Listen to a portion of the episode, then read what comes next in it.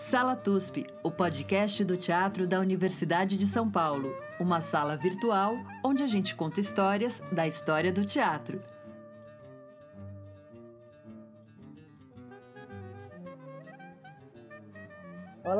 Ouvintes do Sala TUSP. Esse é o nosso podcast da Universidade de São Paulo, do nosso teatro que se encontra fechado, mas que continua em plena atividade aqui nas nossas salas, nas nossas casas. Eu sou Maria Tendlau, estou na sala da minha casa, na verdade, na área de serviço, e estou com, com Chico Pérez, em sua sala em Bauru. Oi, Chico. Olá, Maria. Olá, ouvintes. Como estamos no calor? E hoje estamos conectados com uma cidade incrível, que é a cidade de Salvador, falando com o mestre Márcio Meirelles. Oi, Márcio.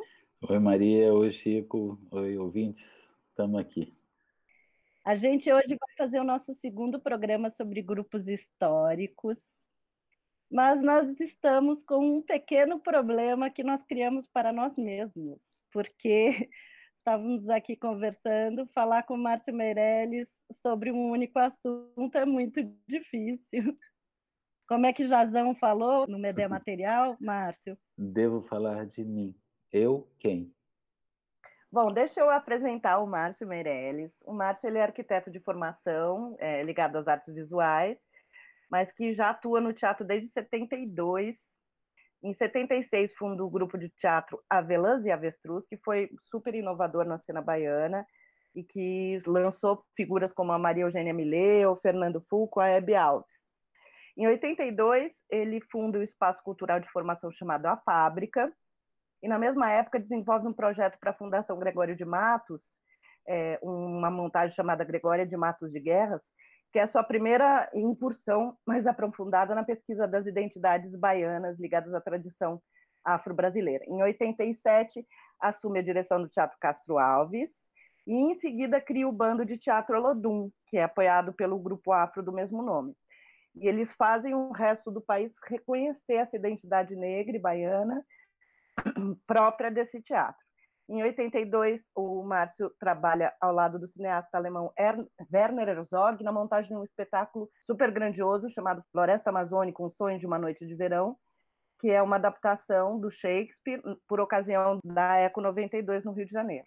95 escreve com o bando e a Aninha Franca, além de criar figurinos, o texto Zumbi, que foi encenado pela Black Theatre Co-op em Londres. Em 94, finalmente assume a coordenação do Teatro Vila Velha. Ao assumir essa coordenação, ele faz uma, todo um trabalho de revitalização do passeio público de Salvador. De 2007 a 2011, ele foi secretário de Cultura do Estado da Bahia. E agora, há pouco tempo, em 2019, ele ensinou o espetáculo Embarque Imediato, que é um espetáculo de comemoração dos 80 anos de Antônio Pitanga. É, o Márcio, além disso, ele ganhou em 2019 o título de doutor honoris causa da Universidade Federal do Recôncavo da Bahia. Ou seja, estamos falando aí com super mestre. Então, a gente vai primeiro falar um pouco sobre o Teatro dos Novos. Para quem não sabe, é, o Márcio vai contar um pouco a história do Teatro dos Novos. Teatro dos Novos, que existe desde 1959. A casa do Teatro dos Novos é construída em 64, mas ele começa Isso. antes, em 59. Isso. Esse ano fará 61 anos. Isso, em dezembro. Márcio, conta um pouco a história do, do Teatro dos Novos. É, é, ela é uma história que está vinculada à ampliação da questão cultural na cidade de Salvador.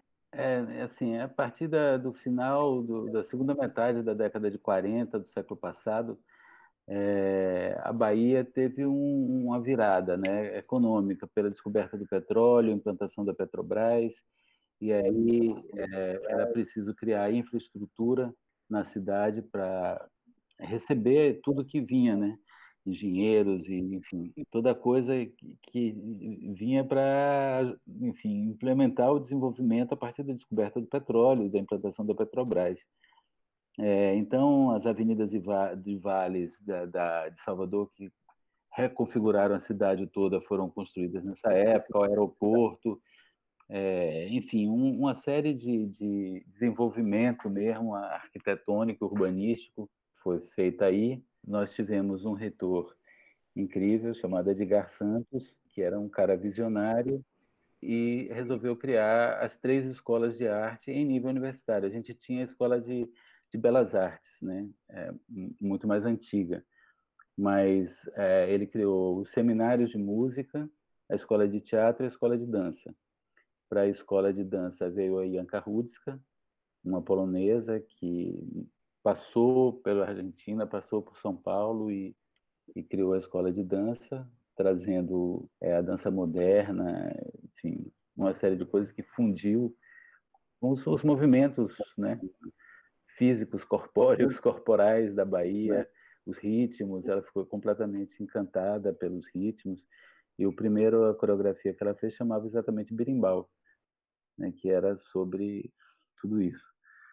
É, e para a escola de, de música, o seminário de música foi Reuter, é, e Widmer e, e Smetak, enfim, foi uma revolução também na música brasileira. E para a escola de teatro veio o Martim Gonçalves, Eros Martim Gonçalves, um cearense, se não me engano, é, que vinha do Rio, passando pelo tablado.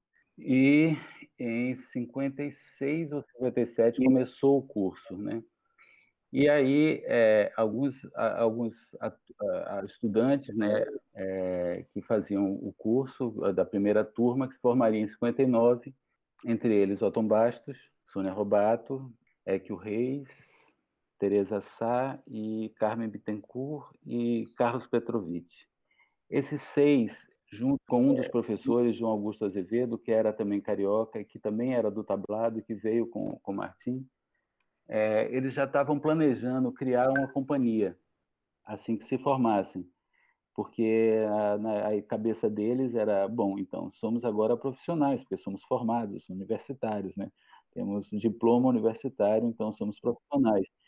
Então a ideia era criar uma, a primeira realmente e foi criada a primeira companhia é, profissional na Bahia registrada como uma associação de, de cotas limitada e eles trabalhavam assim, eles contratavam os atores para fazer as peças, para compor os elencos. Às vezes eles não recebiam nada e, e pagavam aos atores contratados. Enfim, toda essa documentação está lá no Teatro Vila Velha. Mas acontece que, é, em setembro, antes da formatura, eles tiveram uma desavença com Martim Gonçalves com o diretor da escola, que era um processo de amor e ódio ali, essas coisas do teatro, passionais, egóicas e tudo mais. É, e Marcos Gonçalves era um cara brilhante, um cara importantíssimo, o, o legado dele para a Bahia e para o Brasil é inegável, é, assim como João Augusto. Então, na verdade, assim, João Augusto e, e Martim Gonçalves eram dois gigantes né, do, do teatro é, um já consolidado e outro, de alguma forma, iniciando. Ele tinha uma história, um histórico, mas, mas ele estava, enfim, ele se desenvolve a partir do trabalho com a Companhia Teatro dos Novos. Né? Ele, ele criou, ele era diretor artístico da companhia, ele nunca foi sócio, porque ele era funcionário público do antigo SBAT, ou SNT, não sei mais qual foi, de, de, nessa época, como se chamava o órgão que virou Funarte, é, e foi alocado na, no Ministério da Educação para trabalhar na Universidade da Bahia, na Escola de Teatro. Enfim, eles houve uma briga entre os, os, os alunos e o diretor da escola e outros também que eram amigos ou enfim, Marta Overbeck também é, que não era da, da sociedade, mas fazia parte, é, e outros que também romperam com, com a escola e saíram. Saíram da sala de aula no meio da aula e não voltaram mais. É, desistiram do diploma, foram na reitoria, avisaram a Edgar Santos que Edgar Santos era fã deles. o reitor ia assistir ensaios na escola de teatro. Quer dizer, é um, é um luxo que a gente não tem mais. Né?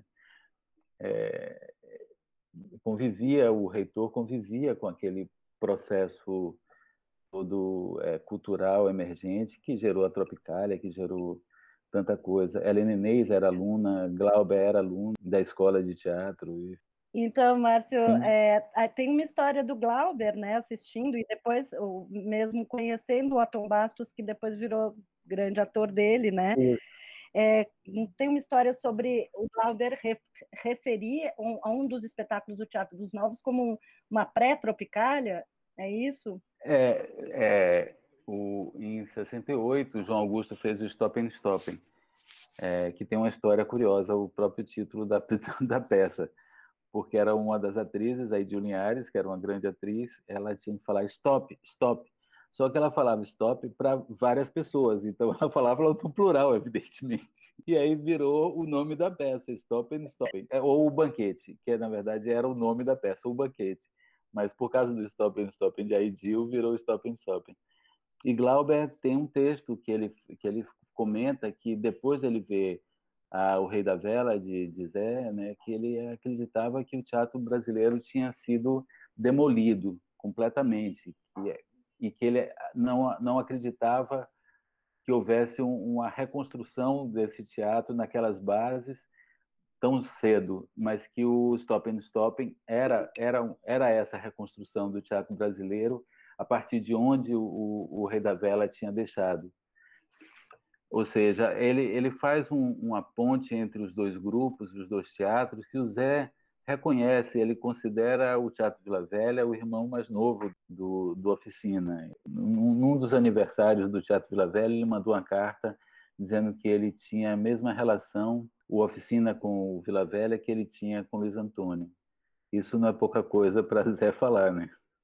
Tem, tem, realmente essa familiaridade, né? essa ligação é, ideológica, estética, poética entre os, os dois teatros, desde, desde suas origens o teatro Vila Velha, na verdade, ele é construído para o grupo dos novos. É, eles, eles saíram da escola e não tinha outro teatro na cidade.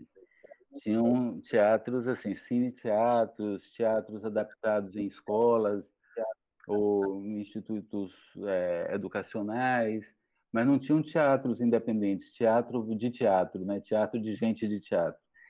É, era o único, era o Santo Antônio, que era da escola de teatro, que eles não podiam voltar. Então, eles fizeram muito teatro na rua, teatro nessas, nesses lugares todos, em bairros, em praças, no interior, foram muito para o interior. Eles foram para Ouro Preto, fizeram uma residência em 61 ou 62, se não me engano, com, eh, enfim, com uma atriz incrível lá em Ouro Preto, e montaram um espetáculo lá, fizeram a inauguração do, do daquele teatrinho barroco lindo que tem lá em Ouro Preto, né? Enfim, eles fizeram muitas coisas enquanto pensavam numa sede. Eles precisavam de uma sede. E aí descobriram esse, esse espaço vazio no passeio público, que é bem no centro da cidade, e é numa área que é que assim é atrás do palácio do, do governador na época, que agora não é mais, é um, é um memorial lá, é um... e no quintal da polícia militar. Isso em 62. E aí eles fizeram muitas campanhas e a prefeitura e o estado ajudaram a construir o teatro e a sociedade também, através de rifas, de livros de ouro, é, leilões de quadros, uma série de coisas que eles fizeram e construíram o teatro a partir de uma estrutura de um galpão é, industrial, né, desses, uma estrutura metálica, é, foi adaptado para ser um teatro que era um teatro galpão também bem, bem característico dos anos 60. E aí eles começaram a tocar, né, fazer espetáculos e ao mesmo tempo administrar o teatro. E logo na temporada de inauguração, eles queriam mostrar que, que, a, que a, na verdade, o princípio do teatro era abrigar a diversidade cultural da Bahia.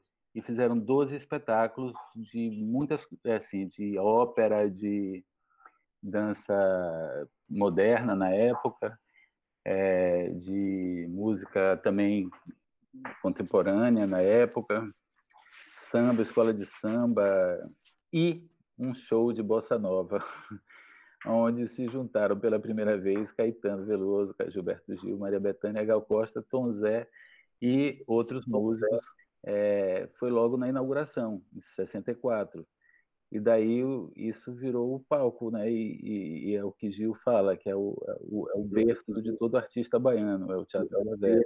E, de fato, muitos artistas é, surgiram ou desenvolveram a carreira a partir de, dessa passagem por aquele palco. É um palco meio é, sagrado nesse sentido. Né?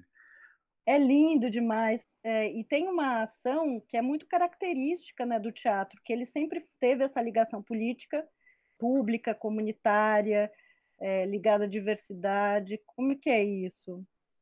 É isso. Tem uma história que ainda não está muito pesquisada, que é a história do, do desenvolvimento de militância política ou de, é, de atuação política de João Augusto, que na verdade assim era ele que conduzia a, linha toda, porque é, o grupo continuou a produzir conteúdos até 68. A partir de 68 é, se dispersaram, porque Otton foi para o Rio, São Paulo, é que o Reis também, Teresa Sá também, Petrovic foi para Brasília, Sônia Robato passou muito tempo como editora né, da, da, revista Recreio, de, de, várias revistas, Cláudia.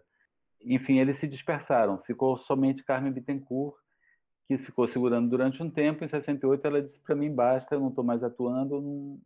vou, vou, só administrar. Então, ela ia, ano a ano, fazer o balanço geral da, da companhia, mas fechava o balanço acabou. Nós retomamos em 98 mas isso é outra história. Aí eles, eles fizeram teatro e João Augusto continuou e abrigou um outro grupo, o Teatro Livre da Bahia, que também vinha de, de da universidade, com atores que vinham da universidade, do, do Escola de Teatro. Ele já tinha feito esse Stop and Stopping, que é de fato um libelo político, é evidente que está lá, mas até aí é, evidentemente, eles têm um, um, um, caminho político, mas não tão radical e tão explícito quanto ele desenvolve com o Teatro Livre da Bahia, até 79, quando ele morre. E durante esse período, o teatro foi abrigou, por exemplo, o movimento estudantil. Então, foi como eu entrei no teatro.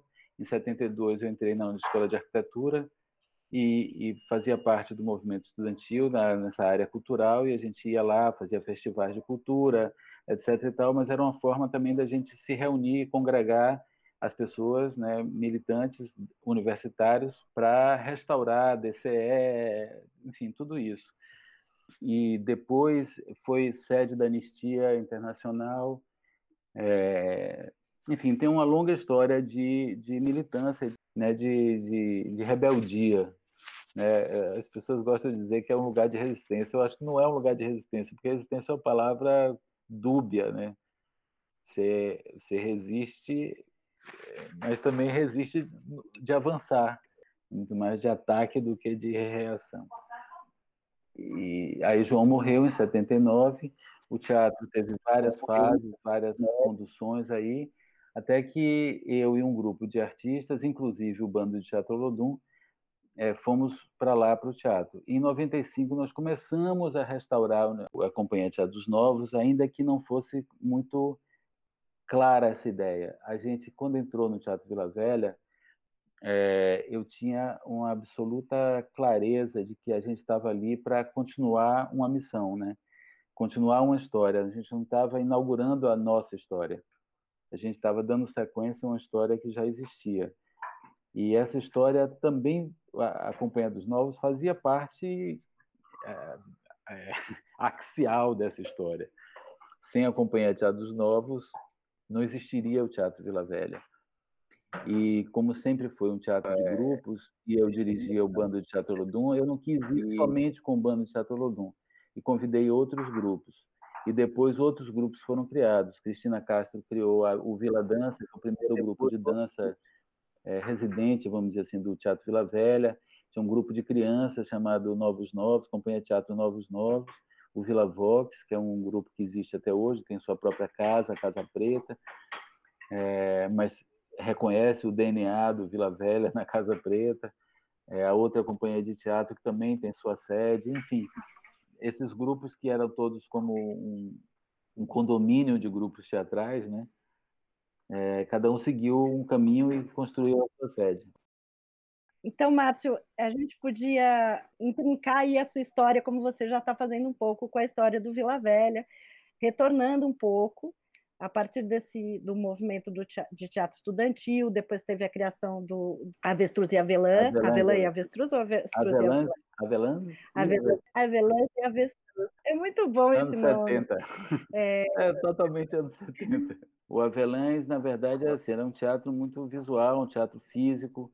Eu venho da arquitetura e das artes visuais, né? E o Avelães e Avestruz era assim, é, inaugurou também na Bahia essa coisa do teatro cooperativado, porque até então a gente tinha grupos amadores ou grupos profissionais que eram companhias ou, ou empresários que contratavam um elenco e uma equipe para montar espetáculos. Não tinha muito ainda essa, essa coisa de um teatro profissional, mas é, feito num esquema trabalhista, vamos dizer assim, ou num sistema de produção não não empresarial, né? É, no caso nós éramos é, cooperativados, né? Era, a gente era, era, era, cada espetáculo que a gente fazia era como um consórcio, coisa que a gente que não se pode fazer mais, né? Porque as leis do consórcio mudaram, mas é, era possível um grupo de pessoas, um coletivo se reunir para executar determinada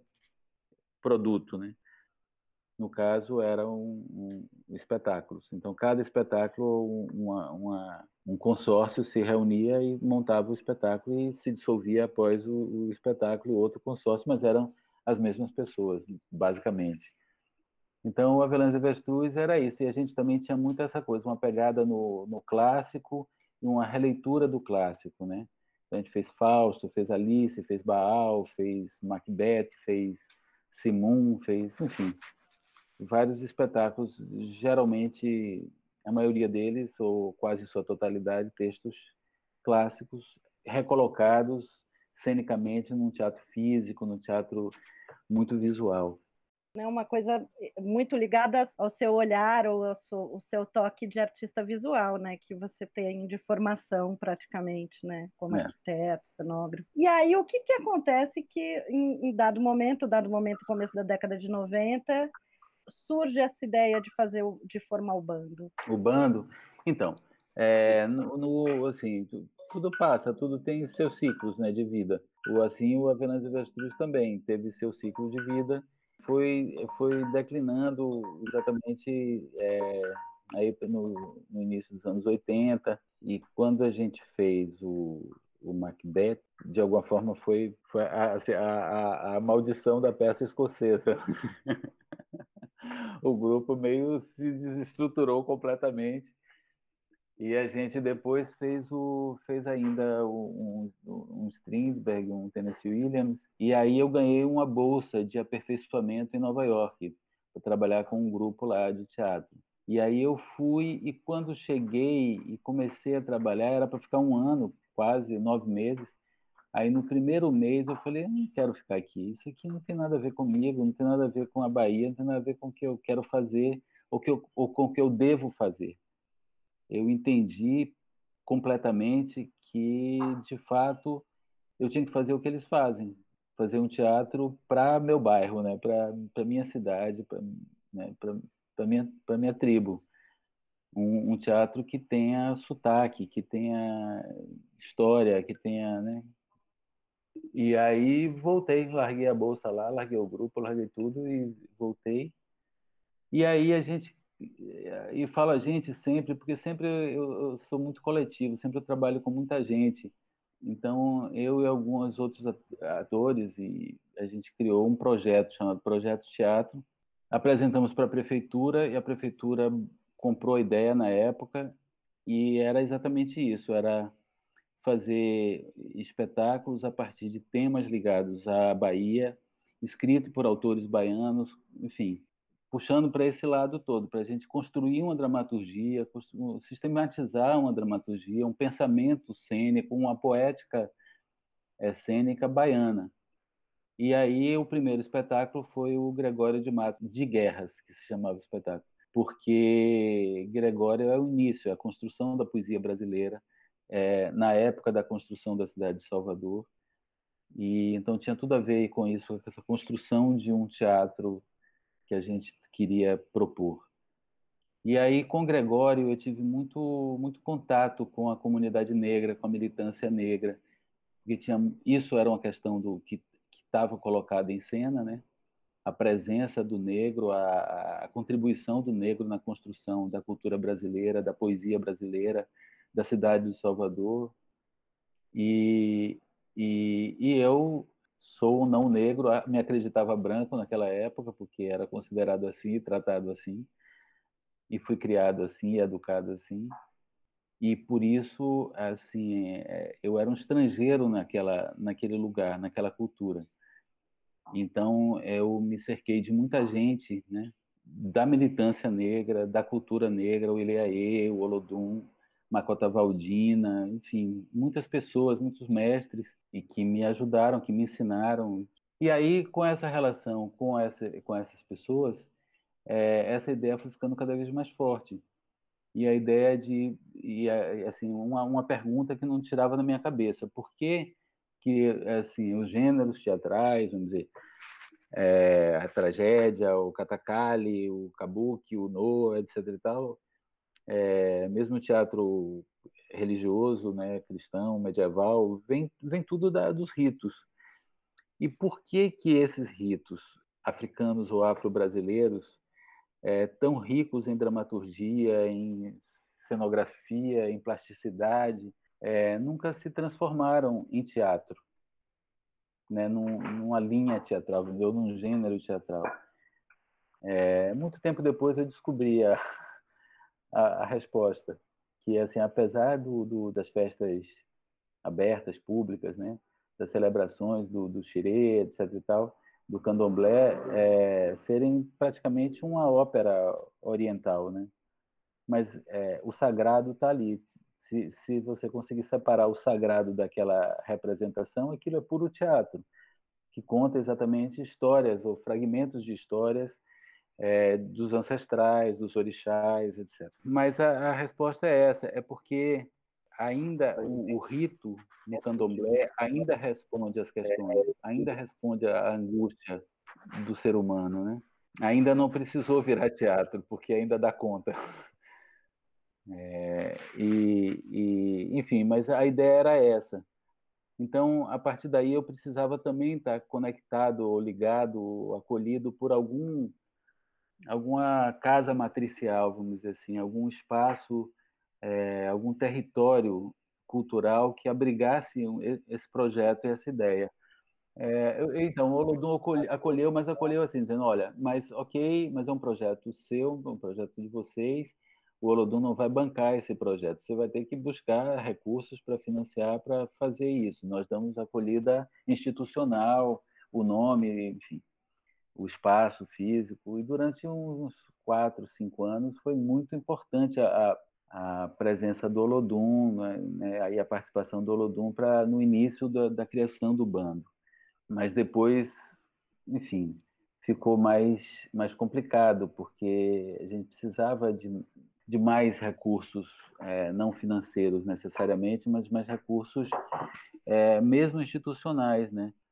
espaço físico e tudo mais. Márcio, mas aí o, o, bando de Teatro Olodum ele ganha um perfil diverso, uma potência própria, para além do nome Olodum.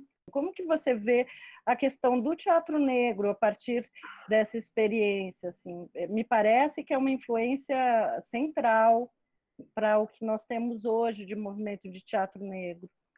É, assim, por exemplo, seria um, um orgulho para mim dizer não, nós começamos tudo isso, eu fui o criador do bando e modificamos o teatro brasileiro e criamos um teatro negro no Brasil, etc. E tal. É, não é bem verdade. Na verdade é o seguinte: existe, existia uma rede subterrânea, uma rede paralela, periférica de teatro que sempre houve né, de grupos amadores, grupos ligados à fábrica, à igreja, a organizações comunitárias, muito rica e muito uma poética e um, e um vocabulário cênico próprio. Evidentemente, algumas coisas que são, é, vamos dizer assim, quase que paródia de um teatro central ou de propostas né, ou metodologias é, de, de, formação do ator, ou de encenação, ou de, de construção do, dramatúrgica, é, mas é própria. E essa rede, assim, como, como a maioria da, da, de toda a cultura e da, da força negra, fica invisibilizada, e era invisibilizada. Por exemplo, quando eu, eu propus ao Olodum isso é porque eu sentia falta, eu sentia falta de atores negros no palco, sentia falta de uma dramaturgia própria para os atores negros estarem presentes, né? E achava que era necessário isso numa cidade com 80% da população negra ou, ou, ou autoproclamada negra, era complicado você ter na maioria dos elencos todos brancos e com um papel ou outro, um personagem ou outro interpretado por um ator negro. E, e, o bando realmente foi uma virada. Foi uma virada por quê? E aí vem uma outra questão, que é, é ao mesmo tempo um orgulho, ao mesmo tempo é um, uma vergonha. É, talvez o bando de Teatro Olodum tenha se firmado porque era um diretor branco que, que conduzia né, na, na, sua, na sua origem. É, enfim, para o bem e para o mal foi assim. Eu gostaria que não tivesse sido, não tivesse sido necessário que fosse assim, mas foi. E, e assim, é, e isso já foi já foi é, motivo de muita crise pessoal minha e uma tentativa, inclusive, de, de, de negação desse fato do bando ter sido criado por um não negro, né? Porque em determinado momento eu entendi, mas eu não sou branco. Eu aprendi a ser negro, porque ser negro no Brasil parafraseando Simone de Beauvoir, né, é, você não nasce negro, você se faz negro, você se constrói negro, porque tudo, tudo no, no, no Brasil e no mundo faz você não querer ser negro, né? é, desistir disso. E, e, eu entendo a militância, entendo, entendo tudo, toda essa complexidade desse momento de, de disputas identitárias, como uma política mesmo. Mas é isso. Então, é, realmente o bando se tornou um, é, uma referência. Inclusive, quando o Hilton Cobra, num seminário, me acusa assim, muito afetivamente, mas aos berros, como é da, da sua natureza, é genial que assim o bando só sobreviveu porque foi dirigido por um diretor branco né? e um branco com muitos R's aos berros na minha cara. E eu fiquei em estado de choque, mas é, tenho que concordar. E assim, e aí durante muito tempo também eu fiquei, fomos trabalhando no sentido de que é, o bando tinha que ser coordenado, organizado, estruturado é, pelos atores negros. E em determinado momento, aí já em 2012, é, depois que eu voltei da Secretaria de Cultura e tal, eu entendi que não, se eu não saísse, é, isso não ia acontecer, esse descolamento não ia acontecer, ou ia acontecer quase que num litígio, né? quase que num, numa situação é, de ruptura. E não foi, né? foi muito tranquila, muito suave, somos amigos, é, eles continuam montando peças que eu fiz, construí, escrevi para eles, escrevi colaborativamente com eles, né? Sempre foi a partir de improvisações, etc. e tal, ainda que tenham sido é, organizadas e assinadas por mim, porque a, a forma, a, a, a, peça, o texto, a estrutura é, é minha, é, tem uma assinatura, mas é feita de, de, de, fragmentos de improvisações, de textos que eles trouxeram, etc. e tal mas não é, não chega a ser uma, uma, uma criação coletiva, porque essa essa marra, essa, essa, essa, essas decisões dramatúrgicas foram tomadas por mim e não por todos juntos. E o grande boom, na verdade, é, também foi uma negociação longuíssima com, com a Rede Globo para fazer a série. Né? Então, é, primeiro o filme, que não teve nenhum problema, porque é, eu gosto até do filme, gosto da, da adaptação que Monique fez, da tradução né, de linguagem do teatro para o cinema, porque parte da mesma do mesmo princípio, talvez da mesma indignação. Mas a série foi uma longa negociação. Mas a série eu acabei eh, concordando em ceder os direitos à Globo, porque exatamente para isso, porque era necessário. Eu achei que era, era um ganho político, é, um, um, e fazia parte do acordo que o grupo, que os atores todos do grupo participassem da série, ainda que pudesse ter outros atores de fora, mas o grupo teria que estar ali. Então isso garantia uma, uma identidade, né? um DNA ali do grupo, a, a impressão digital estava ali e, e aconteceu o que eu previa que deveria ou poderia acontecer. Né? Eles foram uma referência para o jovem negro de periferia que se viam ali, né? naquelas situações, naqueles atores que, estavam ali na, na principal rede de telecomunicações do país, né? falando suas histórias, apesar de, através suas histórias estarem filtradas pelo, evidentemente, pelo filtro poderoso da Globo. Mas eram, de alguma forma, em origem, suas histórias, suas vozes é. que estavam ali, e eram eles próprios que estavam ali falando. Então, isso foi muito importante na, na, na decisão de liberar os direitos autorais para eles fazerem as, as, os dois, as duas temporadas. Do Opaió, né? Do Opaió, o filme do Opaió, a série. Márcio, a sua fala é muito bonita e muito importante. E às vezes eu também fico um pouco constrangida. Eu penso, será que eu estou tocada porque eu sou uma não negra? Eu sou bem branca mesmo, não tenho nem não tem como fugir disso. É, mas... É, mas eu sou pior, porque eu não sou branco, entendeu? Então, então eu por exemplo, uma... agora, agora eu estou com um problema nos editais da Lei Aldir Blanc, que tem lá, qual é, como é que você se autodefine? branco, pardo ou negro, sendo que se eu disser pardo, eu entro numa coisa de cotas, que eu não quero entrar nessas cotas. Eu acho que eu não, eu tenho, eu não tenho que entrar nas cotas, mas eu não sou branco, então eu não vou me autodeclarar branco. É, eu vou me autodeclarar pardo e dizer que estou fora das cotas, mas enfim, mas é, é, é, é complicado, né? Se eu fosse sim, branco, sim. branco, ok, não tinha, não tinha problema. eu, eu sou branca, branca e tenho uma certa vergonha de vez em quando, mas enfim, fazemos, construímos aí um mundo juntos. É. É, eu fiquei muito tocada com a sua fala e achei ela muito importante. E acho você uma pessoa é, de uma clareza e de um entendimento do coletivo fora do normal, assim, é, realmente me toca.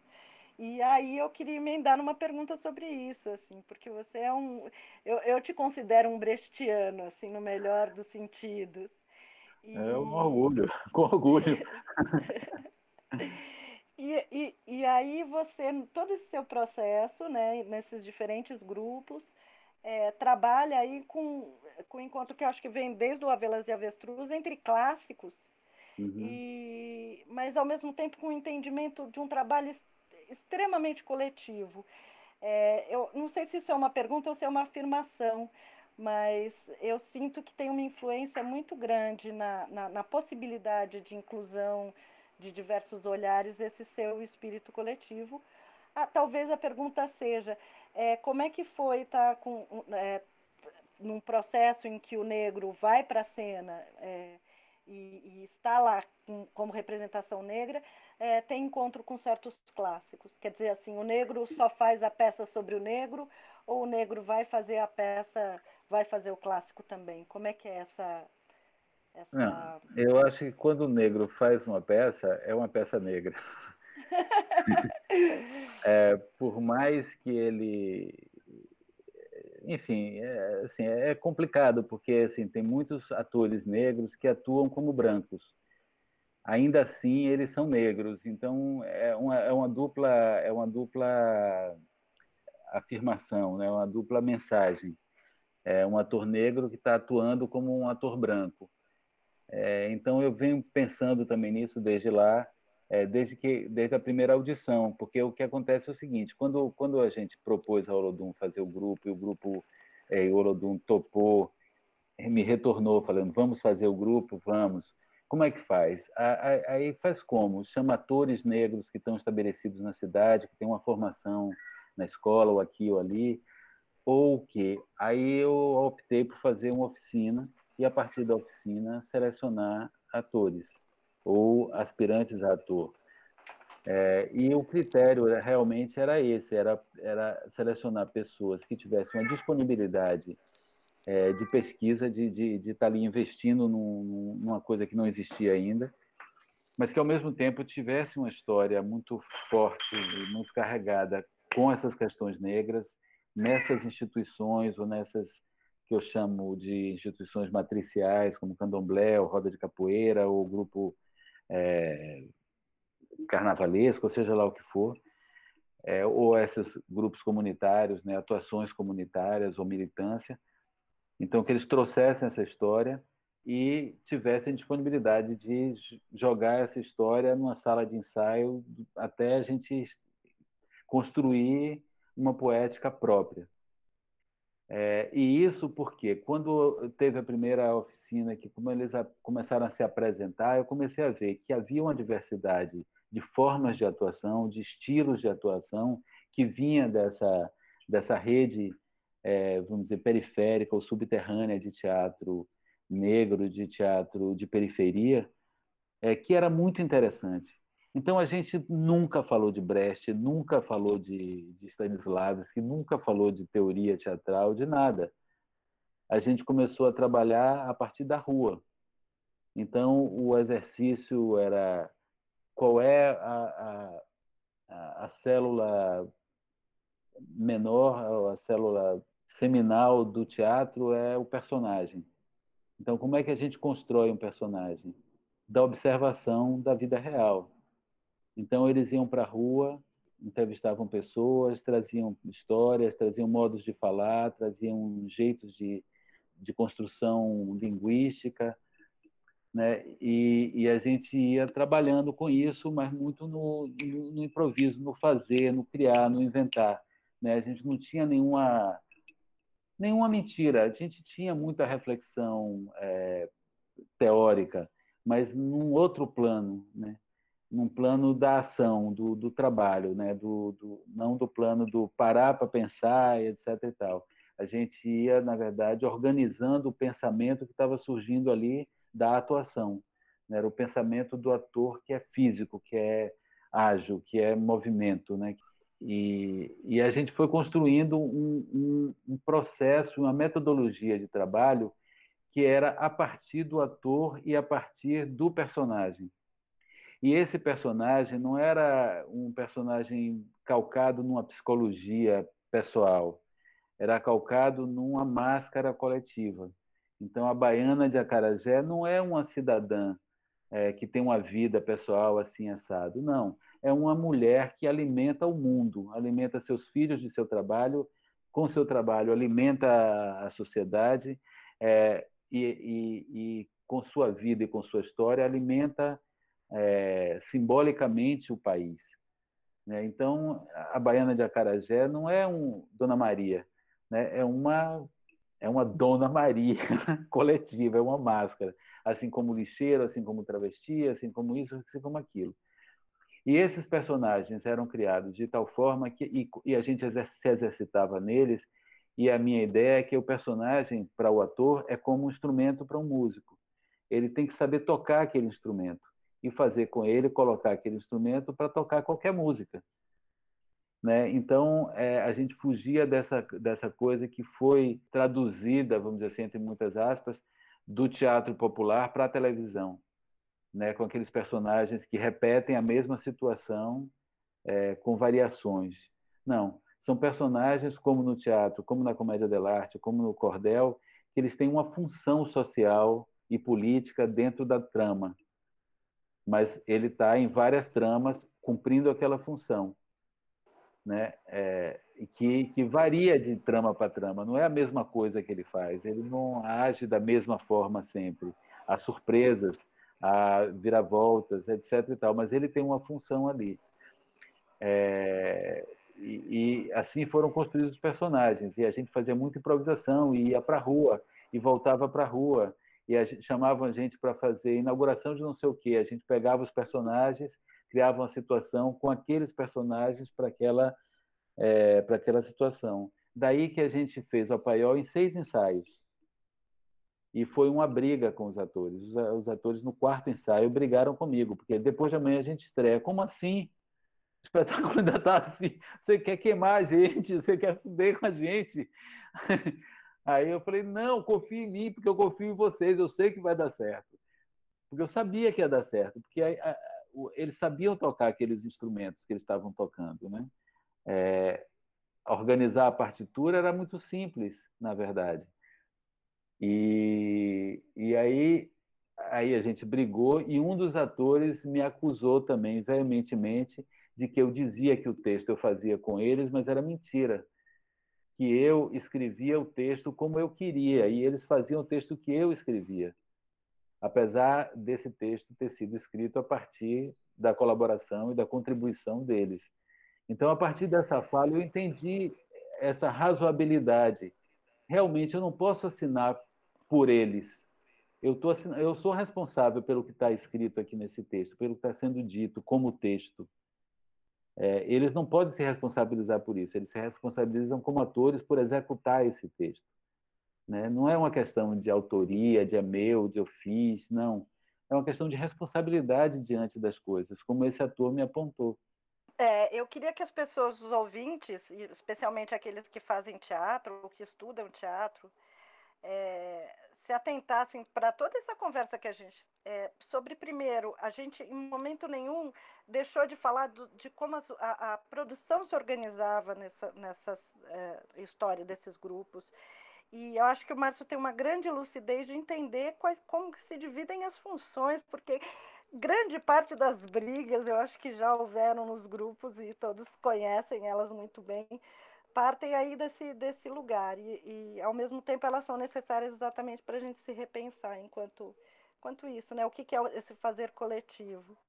Desculpa, parecendo um mansplaining aqui eu falando, mas é porque para mim eu acho isso tão importante, poucas vezes a Não, é, é muito importante, é, é muito delicado, principalmente nesse momento em que se acirra uma luta política a partir das identidades, né, e que se questiona essa coisa de lugar de fala, mas eu vejo que isso está muito vinculado a espaço no mercado é, e uma série de outras coisas que não se fala, que não se discute. Assim, quando eu não quero permitir que um, um outro me represente, significa também que é, eu quero esse lugar no mercado, de só eu posso me representar. Então, para a coisa acontecer, eu tenho que ser contratado para representar a mim próprio. Né? E isso vai é, é o, o, contrário do que é teatro. Que o teatro é o lugar de onde se vê, ou seja, quem o teatro é o público que está aqui para se ver. Então, se eu vou aí para ver você, não me interessa. Eu me interesso me ver aí no, na cena, né?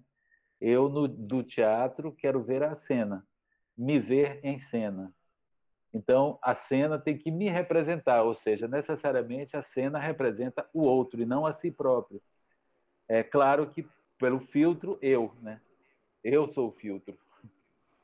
Mas eu sou você aqui em cena. Esse é o jogo do teatro. Eu faço você aqui. Olha como você é, do meu ponto de vista. Parça, isso é tão maravilhoso que eu acho que a gente pode ficar por aí, porque já é um pano para 30 mangas, para um manto. Pronto. É, e só uma coisa, porque assim, eu queria que você falasse do trabalho agora da Tempestade, que você dirigiu como comemoração desses 60 anos do Teatro dos Novos. Agora na pandemia vocês pararam, como é que está isso? Então, aí só, só assim, para fazer um rápido contextualização do, do que é a Companhia dos Novos agora, é isso. De 95 a 98, a gente fez muitas oficinas, é, teve muitos projetos que envolviam muitos atores, e acabou que em 98, com a reinauguração do teatro, todo reformulado, né, a gente achou, bom, com o teatro novo, a Companhia Teatro dos Novos tem que estar em cena de novo. Então a gente pegou esses atores todos que eram faziam parte das oficinas e, e foram colaboradores de muitos projetos dentro do teatro e assumimos que eles eram Companhia de Teatro dos Novos, junto com Petrovic, que era antigo, né, fundador, que fazia o Don Quixote, e Sônia Robato, que era que fazia uma participação afetiva, fazia uma Nossa Senhora linda que aparecia no momento lá muito bonito. É, mas aquilo era a Companhia Teatro dos Novos, agora de novo é, é, oficialmente configurada e nomeada a Companhia Teatro dos Novos com aquelas pessoas ali. Até 2012 isso foi assim assado, mais ou menos, né? não, foi tão tão forte assim, porque exatamente eu era do bando de Teatro Olodum e dirigia também paralelamente a Companhia Teatro dos Novos. Mas a partir de 2012, quando eu saí do bando de Teatro Olodum, eu quis retomar a Companhia Teatro dos Novos agora como o meu grupo. Então, de 2013 a 2018, a gente fez a Universidade Livre do Teatro Vila Velha, que é um processo formativo que continua de três em três anos. Vem uma turma que passa por um processo de formação muito calcado na minha experiência ou no, na minha história de formação e de Chica Carelli também, que é, apesar dela ter passado pela universidade, pela escola de teatro, eu não passei mas é, a gente aprendeu fazer, faz, fazer fazendo, né? É, e fazendo tudo, bilheteria, luz, tudo. tudo que é possível você fazer para o teatro funcionar, a gente já fez. Esses atores em formação passam também por todas essas experiências de gestão, de comunicação, de técnica, de tecnologias, de audiovisual, enfim, do que a gente faz. E em 2018 a gente retomou a companhia como companhia com alguns com Chica, eu e alguns atores que, saí, que passaram pela Universidade Livre, já tinham passado pelos três anos da Universidade Livre. Alguns foram convidados e a gente começou, recomeçou a Companhia Teatro dos Novos. E aí a Companhia Teatro dos Novos, no momento, é também isso, é também um, um, um espaço de continuidade de formação. Né? A gente fica de olheiro, aqueles, aqueles caras que passam pela Universidade Livre, que são muito bons, que são muito promissores, mas não só no palco, mas também é, no carregar o piano, né? Porque ator bom de palco é ótimo, agora ator bom de carregar o piano e de estar no palco, aí é, é esse que eu quero. Genial, genial. Então a gente Teatro chama... é duro. Pois é. Aí... O Alfredo gente... Mesquita que falava, né? Teatro é duro. É, e, e não é doce. Aí a gente chama para cá, então fica sendo meio assim, mesmo o, o pós-doc, né? Da, o, o, mestrado, o doutorado da Universidade Livre, passar pela, pela, para o Teatro dos Novos, e depois até sair, e é, agora dois acabaram de sair. Enfim, aí a gente fez A Tempestade, que foi uma peça premonitória, né, de muita coisa. No dia 14 de março, a gente decidiu, antes do, da prefeitura, que a gente ia parar ali. Não tinha mais condição da gente continuar, cola, correr, eh, enfim, colocar em risco eu, Chica, Lúcio, assim, atores mais velhos e com alguns, enfim, né, nessa situação de risco, com diabetes ou isso ou aquilo, a gente ia parar. E paramos, e aí logo, e aí a vantagem do grupo é, dois ou três dias depois começamos a nos falar, vamos embora, vamos embora, reunião em Zoom, reunião em sala virtual, vamos começar, vamos, então vamos ensaiar de novo o Espelho para Cegos, porque é uma peça que a gente pode fazer assim que voltar o funcionamento do teatro, né? A gente achando que dois, três meses a gente voltava. E, e o Espelho para Cegos é uma peça só com eles, né? Não é uma peça que, como a Tempestade, tem vários atores convidados, tem a Universidade Livre inteira, um coro, 30 pessoas. É, não, é, basta nós 10 a gente dá conta disso. Né? Esse monólogo, a gente dá conta desse monólogo. E aí a gente Porque você come... tem isso também, né, Márcio? É, você igual gosta a Mir. de juntar bando. É, igual a Mir, né? Menos de 10 para mim é monólogo. Aí a gente, a gente interrompeu a tempestade e a gente começou a essa pesquisa do, desse web teatro, porque, como eu falei, se o teatro é o lugar de onde se vê, agora esse lugar está numa rede, está espalhado no mundo inteiro. Então é um web teatro. Né? Eu prefiro a cena é digital, mas o teatro é web, é, é rede, né? Pode ser rede, teatro em rede também. Era uma investigação que eu já fazia, né? É, desde há muito tempo que eu investigo essa questão da presença virtual do ator e do público. Já fiz alguns espetáculos com essa experiência. Nunca tive condições financeiras de investir nisso, porque é uma tecnologia que requer recursos financeiros e a gente nunca teve. mas a gente fez várias experiências, então eu não, eu não saí do zero. Mas essas plataformas, essas coisas, foi do zero. A gente foi testando, foi fazendo audiovisual primeiro, depois é, testando e fazendo, até que a gente fez o Teatro Decomposto, o Fragmentos de um Teatro Decomposto, que é o nome, Teatro Decomposto é o nome do livro é, de Matei Wisniewski que a gente tirou as peças para fazer Espelho para Cegos. Agora a gente assumiu o nome Teatro Decomposto, porque nada mais com propriedade para nomear esse teatro que a gente está fazendo agora. É... E, Márcio, é, isso está na, na rede? Não está na não, rede? Não, entrará... exatamente. Não, não está na rede, não entrará na rede, porque é exatamente uma é uma é um gênero, vamos dizer assim, ou, ou um, é uma das modalidades desse web teatro que é o presencial. O tempo real é compartilhado. Então certo. a gente faz enquanto o público está ali. Acabou a gente, acabou o público, né? acabou o teatro. Então a gente faz ao vivo, né? faz online ao vivo e não deixa gravado. A gente tem gravado, a gente já viu várias vezes, inclusive para estudar e para ver e tal, mas não como uma experiência. Não é uma experiência audiovisual, não é uma experiência que você possa ver se os atores não estiverem ali. Certo. É, e, e, a gente volta agora em outubro. É, essa que é a pergunta. Então, em outubro, as pessoas vão poder ter essa experiência de web teatro compartilhado, presencial, é. ainda que virtual. É, mas presença, né? É uma presença é. virtual, o espaço virtual. É porque assim, essa, essa é uma longa discussão que eu é, eu estava lendo algumas coisas, alguns artigos sobre isso. Tem um artigo de Aderbal que é genial, que fala que o futebol, que é uma coisa tão física, tão presencial, um belo dia passou a ser transmitido pelo rádio. E as pessoas torciam, se emocionavam, né? se suicidavam, tinham um infarto acompanhando o jogo. É, depois virou televisionado e tem gente que hoje torce por, por jogos que já passaram. Sim. Né? Do, do... Continua Não, torcendo.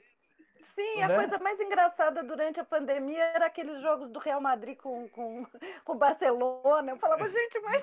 Isso já passou, de já foi, a gente já sabe quem ganhou. Ainda assim, é. Romeu e Julieta. A gente sabe que eles morrem no final, mas a gente torce até o último instante para que ela desista daquela merda de, de enfiar aquele, aquele punhal. Então, meus queridos ouvintes, a gente não desiste dessa merda aqui. Continuaremos carregando os pianos. E eu tenho que agradecer muito esse, essa conversa com o Márcio, que é muito iluminadora. Márcio, com sua luz sempre. Ah, obrigado. É... E com, Obrigada, minhas, com minhas trevas também. Minhas trevas são fundamentais. Sim, mas se não tem escuro, como é que vai ver a luz? Obrigado, Chico, Maria. Obrigado, Chico. Uh, não, só queria agradecer muito. Foi uma conversa deliciosa e elucidou bastante sobre essa questão do teatro do teatro novo e o mesmo teatro do Olodum, que para nós que fazemos academia são grupos que foram esquecidos praticamente, né? Talvez a função nossa nessa nessa pandemia mesmo é olhar para o repertório do Brasil e entender que o teatro é mais do que essa, esse eixo Rio-São Paulo, ele tem uma, uma atuação muito maior no, no, país, que é um país continental, e é muito bom ouvir uma pessoa que tem um bom humor e, e que tem uma elucidação, como a Maria falou, da história do teatro feito, feito para e por negros, é, e também é, diz de anúncios globais, né, de situações globais, como a gente está vivendo agora. Essa sua observação sobre o teatro virtual e o jogo de futebol é um Não, achado. é de Aderbal, é de Aderbal, é de Aderbal. Eu sei, mas vocês colocaram isso para nós, é um achado, isso é um achado. Aderbal é incrível. É... Vamos parar de discutir se teatro virtual é teatro. Não, não, e nesse outro texto, nesse outro artigo, que é de uma mulher que eu não vou lembrar o nome dela, ela fala é, sobre o texto. O texto também é um registro. Né? É um registro de uma peça que já houve ou que haverá. Né? Sim. Mas é um registro. E não deixa de ser teatro. Não é literatura porque está escrito. Sempre será teatro. Né? Uma parte ali é literatura, mas sozinha a literatura não dá conta do texto. Shakespeare somente Sim. lido não dá conta do que é Shakespeare. Olha, brigadíssimo. Obrigado também. Ouvintes, é, fiquem em casa, ainda é necessário, mas estamos presentes em nossas salas e felicidade de morar no país que eu moro. Tristeza também, muita, mas muita, muita felicidade. É isso, Márcio, obrigada. Obrigado, Maria, obrigado, Chico, obrigado, ouvintes. Estamos juntos.